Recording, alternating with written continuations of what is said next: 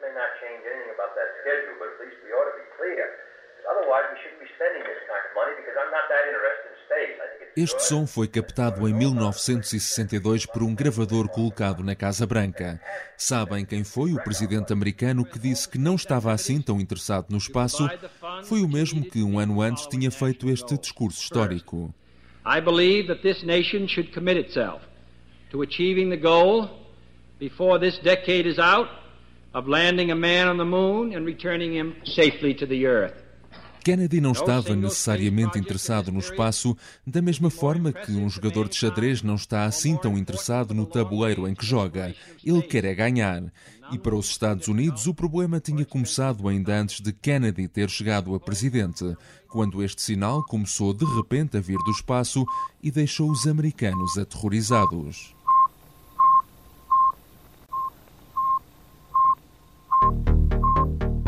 Ignition sequence starts. Six. We choose to go to the moon in this decade and do the other things, not because they are easy, but because they are hard. Liftoff. We have a liftoff. Apollo 11, this is Houston. You are uh, confirmed to go for orbit. Magnificent ride. And we've had loss of signal as Apollo 11 goes behind the moon. Give us a reading on the 1202 program alarm. Here, go for landing, over. Tranquility Base here. The Eagle has landed. That's one small step for man, for one priceless moment in the whole history of man. All the people on this earth are truly one. Magnificent sight out here. Magnificent desolation. Magnífica Desolação. Episódio 1 Neil e John.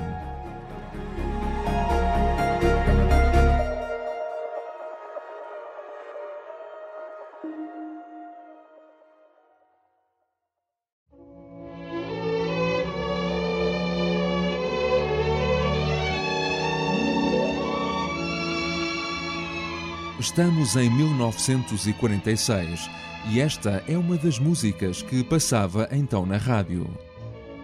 Full moon and empty arms.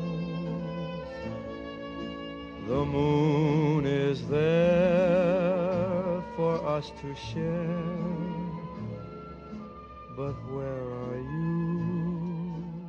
Full Moon and Empty Arms, aqui na versão de Frank Sinatra, foi na verdade lançada um ano antes por Buddy Kay e Ted Mossman e seria cantada nas próximas décadas por vários outros artistas, entre eles Bob Dylan. Nesse ano, um miúdo do Ohio aprendeu a voar e com apenas 16 anos tirou a licença de pilotagem, ainda antes de poder sequer conduzir um carro. O fascínio pelos aviões terá começado bem cedo, quando o pai, Stephen Armstrong, o levou pela primeira vez aos dois anos a ver um festival aéreo. Esse fascínio nunca mais o largou e não começou propriamente pela pilotagem, mas pela beleza dos aparelhos. Fiquei fascinado com o mundo da aviação no tempo em que era aluno da escola primária. Decidi que, de alguma forma, eu queria estar envolvido nisso. À medida que aprendi mais sobre aviação, pensei: design. Era isso que seria o auge de uma carreira na aeronáutica. Ser designer. Era isso que eu sonhava inicialmente. Este é Neil Armstrong a recordar essa paixão de criança numa rara entrevista dada na Austrália em 2011. O ano em que Neil tirou a licença de piloto foi precisamente o mesmo em que um jovem de apenas 29 anos, descendente de uma família rica de irlandeses católicos de Boston, começava a dar cartas na política. Esse jovem chamava-se John Fitzgerald Kennedy e desde cedo que o pai de Joseph Kennedy, um banqueiro abastado, lhe incutiu a ideia de que vencer e chegar em primeiro era a única coisa que importava na vida. Foi assim que, em 1946, Kennedy se candidatou pela primeira vez ao Congresso e ganhou facilmente com a ajuda da aura de herói de guerra quando comandou uma missão heroica de um torpedeiro no Pacífico Sul, mas também do dinheiro do pai. Era o início da magia de JFK. In his first race against nine other candidates, the Kennedy magic worked. At the age of 29, with the help of his family and college friends, John F. Kennedy won his first election.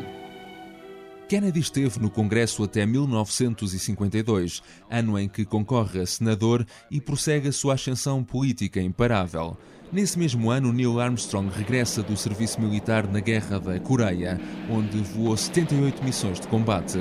Termina a formação em engenharia aeronáutica e torna-se num piloto de testes. Armstrong começa a ganhar a fama de enganar a morte e conseguir escapar ileso nas situações mais imprevisíveis.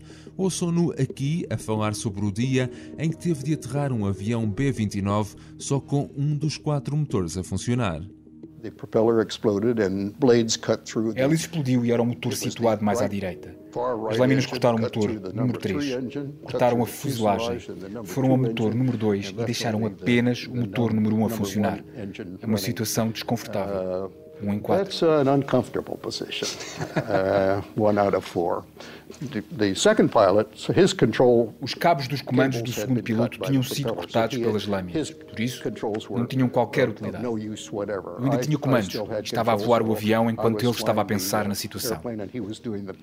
Quando aterramos e olhámos para o avião, descobrimos que os meus cabos também tinham sido cortados. Mas ainda havia alguns fios de cabo intactos. Tivemos muita sorte em sobreviver a essa situação. Very fortunate uh, to, uh, to have survived that situation. Um ano depois de Neil escapar à morte, a América não escapou a uma histeria coletiva.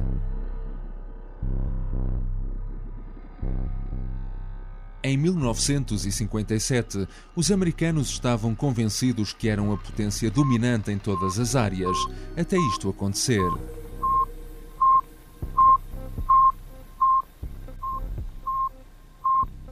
Este é o sinal de rádio emitido pelo Sputnik, o primeiro satélite em órbita da Terra, lançado com sucesso pela União Soviética em outubro desse ano. Em clima de plena Guerra Fria, os americanos ficaram aterrorizados. O Sputnik era o primeiro objeto feito pelo homem a alcançar o espaço. Só enviava sinais de rádio, mas fez disparar alarmes. De repente, o inimigo podia não só ter olhos no espaço, como o mesmo foguetão que colocou o satélite em órbita podia trazer outros perigos.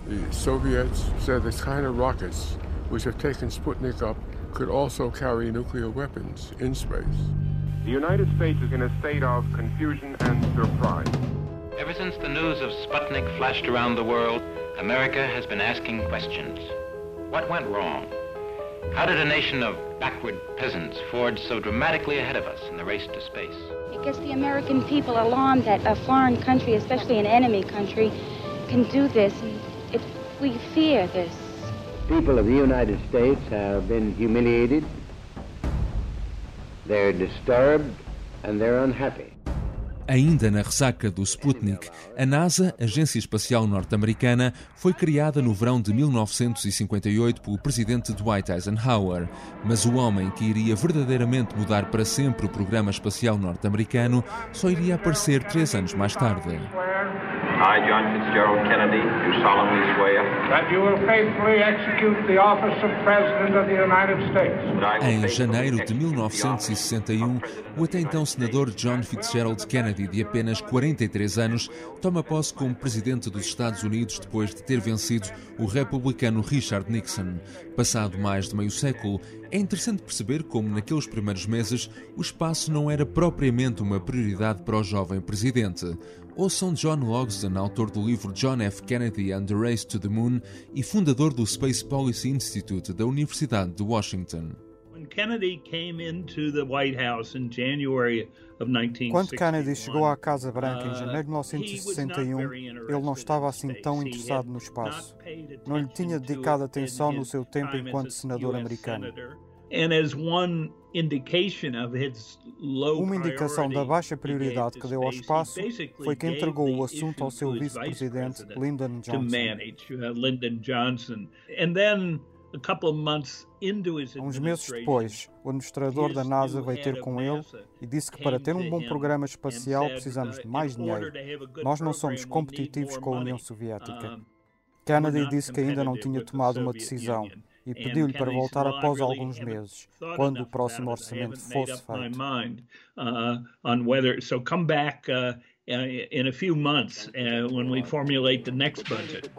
Até que isto acontece. And this man, Yuri Gagarin, major in the Soviet Air Force, is the first to cross the frontier into the unknown of space. 27 years old, swarthy, handsome, highly trained. A 12 de abril de 1961, os soviéticos voltam a humilhar os americanos. Yuri Gagarin torna-se no primeiro homem a ir ao espaço. De Moscovo, chegam filmes de propaganda a garantir que irão também conseguir chegar à Lua. This glimpse of the future is presented exactly as received from Moscow, with its original commentary by a Soviet woman speaker. A cosmic rocket is about to be launched. Destination, the moon. Kennedy é forçado a reconhecer a humilhação e a dar uma resposta. E fala perante o Congresso a 25 de maio de 1961, num discurso que ficou para a história. Os acontecimentos dramáticos que aconteceram no espaço nas últimas semanas, tal como o Sputnik em 1957, devem tornar-nos claro o impacto desta aventura nas mentes dos homens por toda parte que estão a tentar determinar qual dos lados escolher.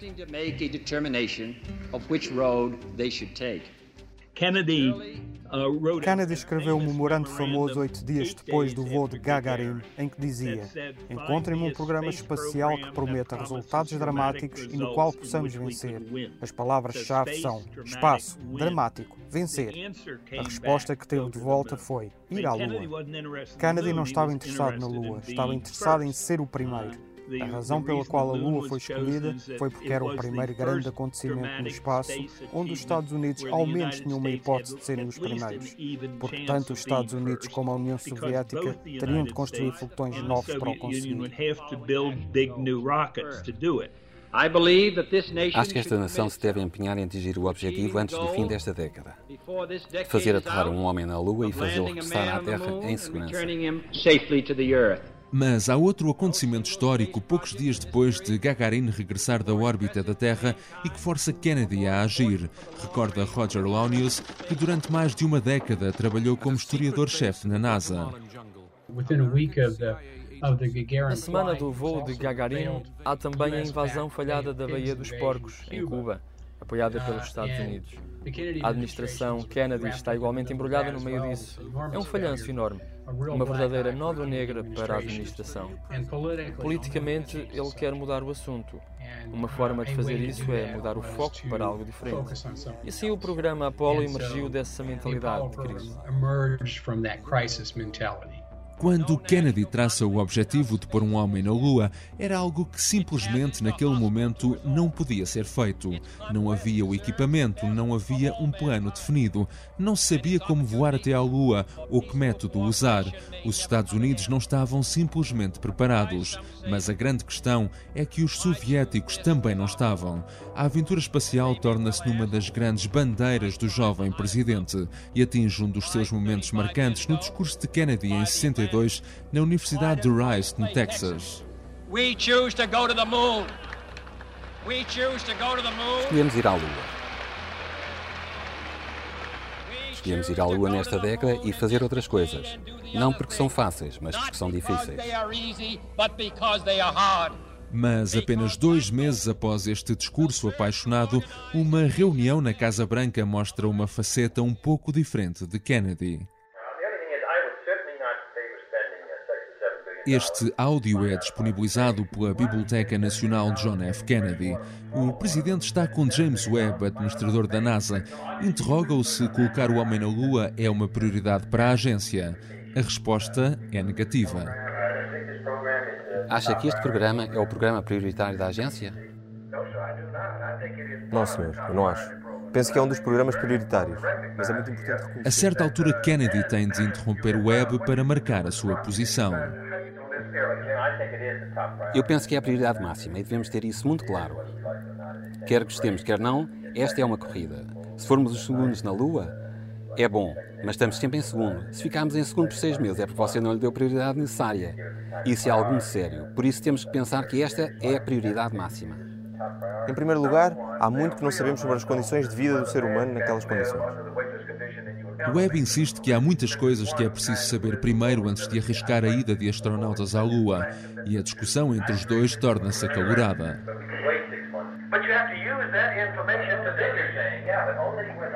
E é assim que Kennedy fecha a reunião com a frase que ouviram no início deste episódio.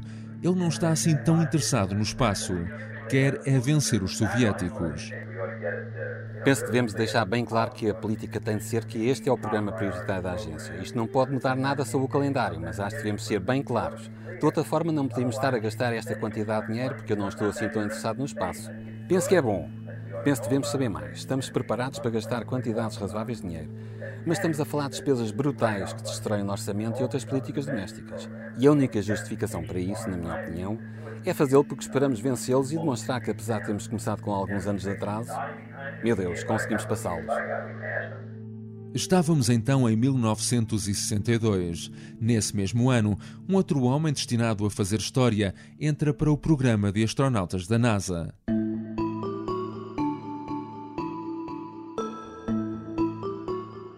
Armstrong soube em setembro que foi escolhido pela NASA para entrar no programa. Quando isso aconteceu, já Jay Barbary andava por lá enquanto jornalista da NBC.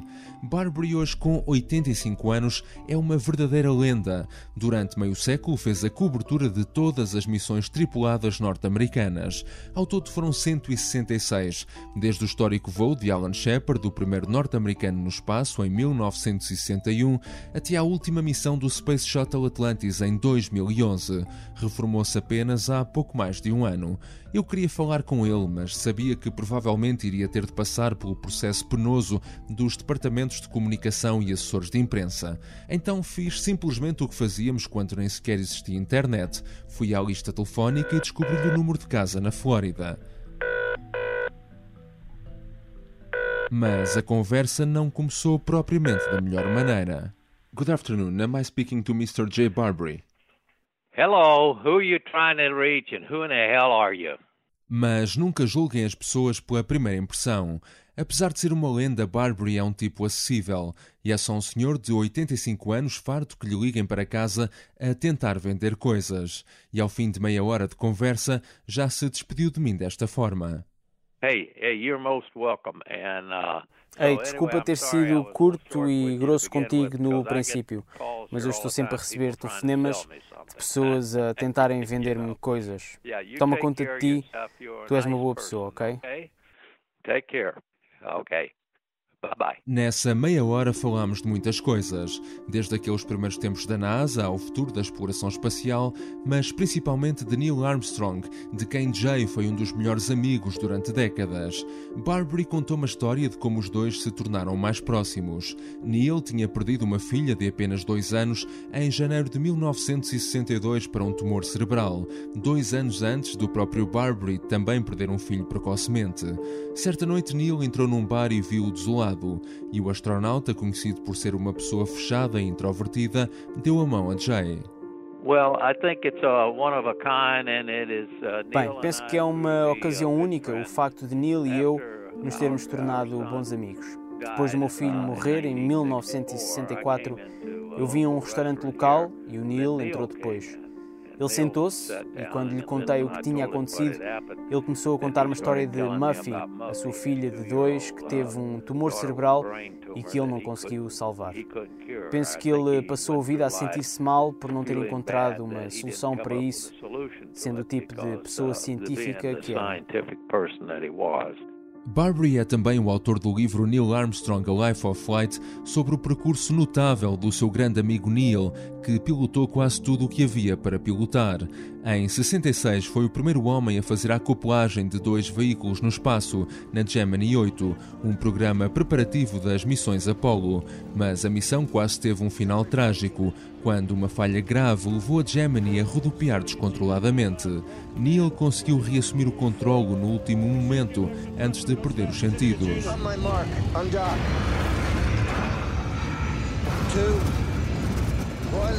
É uma das cenas retratadas no filme First Man sobre a vida de Neil Armstrong.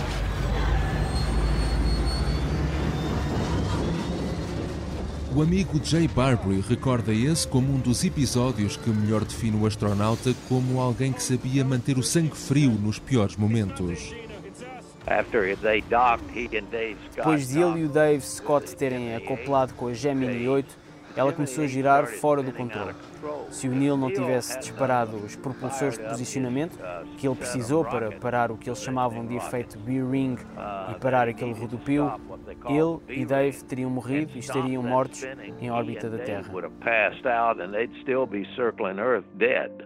Neil voltaria a enganar a morte mais uma vez em 1968, quando voava um dispositivo experimental que foi desenhado para simular a aterragem na Lua. Teve de se injetar no último segundo. Os nervos de aço para decidir em situações limite valeram-lhe a nomeação para comandante da Apollo 11, a missão que iria cumprir a profecia do presidente John F. Kennedy.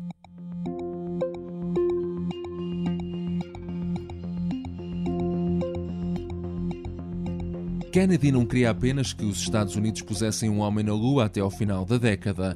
Ele queria que isso fosse uma realidade enquanto fosse presidente.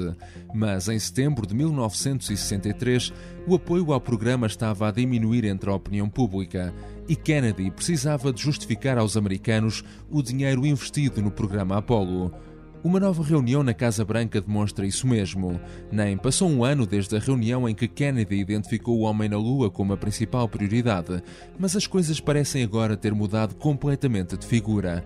Desta vez é James Webb quem tem de convencer o presidente de que é preciso continuar com o programa.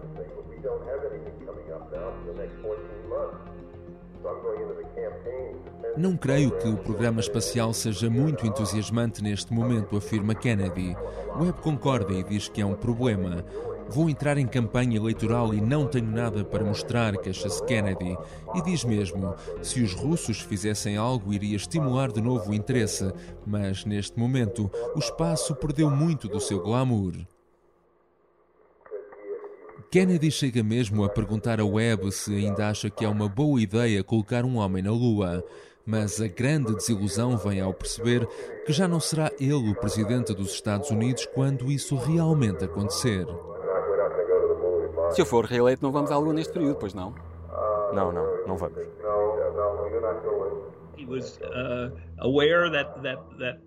Ele estava consciente que o apoio público e político já não era tão forte. O programa Mercúrio tinha acabado. O último voo tinha sido em maio de 63. Não iriam haver voos de programa Gemini até 1965. E a União Soviética também não tinha feito muito durante alguns anos. Por isso, a competição visível no espaço, que tinha alimentado a corrida, estava em falta nesse momento.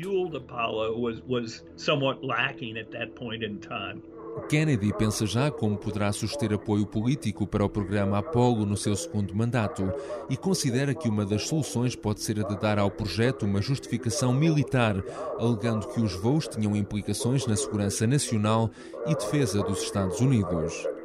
He is ele está absolutamente convencido que os republicanos iriam usar o argumento dos gastos desnecessários contra ele na campanha para a reeleição em 64. E estava certo, eles iam fazê-lo.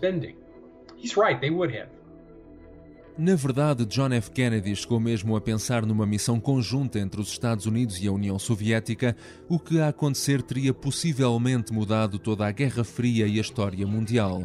Dois dias depois desta reunião na Casa Branca, fez um discurso na Assembleia Geral das Nações Unidas, onde propôs a cooperação espacial. Finalmente, num campo em que os Estados Unidos e a União Soviética têm uma capacidade especial, o campo do espaço, há margem para nova cooperação, para esforços conjuntos na regulação e exploração do espaço. Eu incluo nestas possibilidades uma expedição conjunta à Lua E essa ideia de propor uma missão conjunta já vinha desde 1961, recorda-nos Roger Lonius, antigo historiador-chefe da NASA. Uma semana depois de ele ter anunciado a decisão de ir à Lua, a 25 de maio de 1961, ele estava com Khrushchev para a única cimeira que teve com o líder soviético. E, nessa reunião, propôs que transformassem o Apollo num programa conjunto. Nesse tempo, ele já estava preocupado. O secretário do Tesouro já o tinha avisado que a NASA ia arrebentar com os cofres ao fazer este projeto, que teriam de encontrar uma saída. E a cooperação era uma das opções. A 12 de novembro, Kennedy instruiu mesmo o administrador da NASA, James Webb, para preparar propostas específicas sobre uma missão conjunta a apresentar ao líder soviético Nikita Khrushchev. Mas apenas dez dias depois, uma tragédia aconteceu.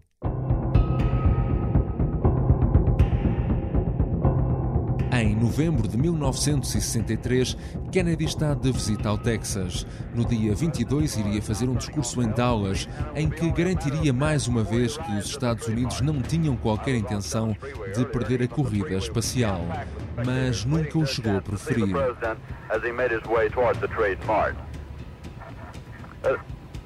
It appears as though something has happened in the motorcade route. Something, I repeat, has happened in the motorcade route.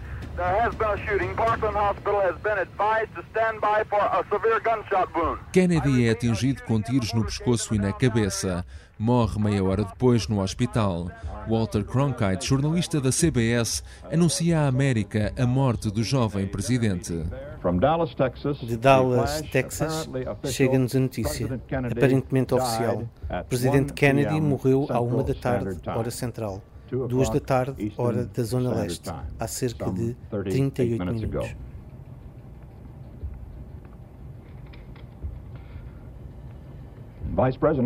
O vice-presidente Johnson deixou o hospital em uh, Dallas, mas não se sabe para onde uh, foi.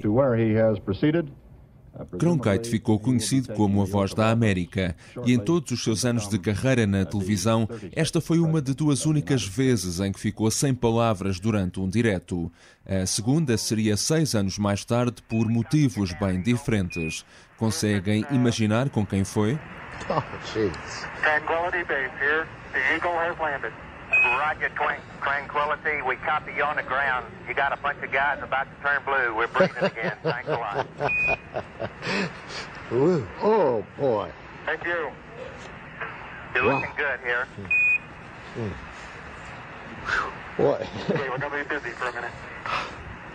Mm. After I'm on, take care of the and I'll get this stuff prepared. Walter, diz alguma coisa, estou sem palavras. Estou a tentar recuperar o fogo. That is really simple. No próximo episódio. Do lado dos Estados Unidos tínhamos Werner von Braun, uh, um engenheiro de foguetões de excelência. Von Braun disse à Casa Branca, a Lyndon Johnson: Se entrarem numa corrida pelo foguetão, vão ganhar, porque me têm a mim. Ele não era um homem muito modesto, mas no final ele estava certo. Uh, and turned out he was right. Zero. All engine running. Liftoff. We have a liftoff. 32 minutes past the hour. Liftoff on Apollo 11. Dia após dia, vamos acompanhar a histórica aventura da Apollo 11, precisamente 50 anos depois de tudo ter acontecido.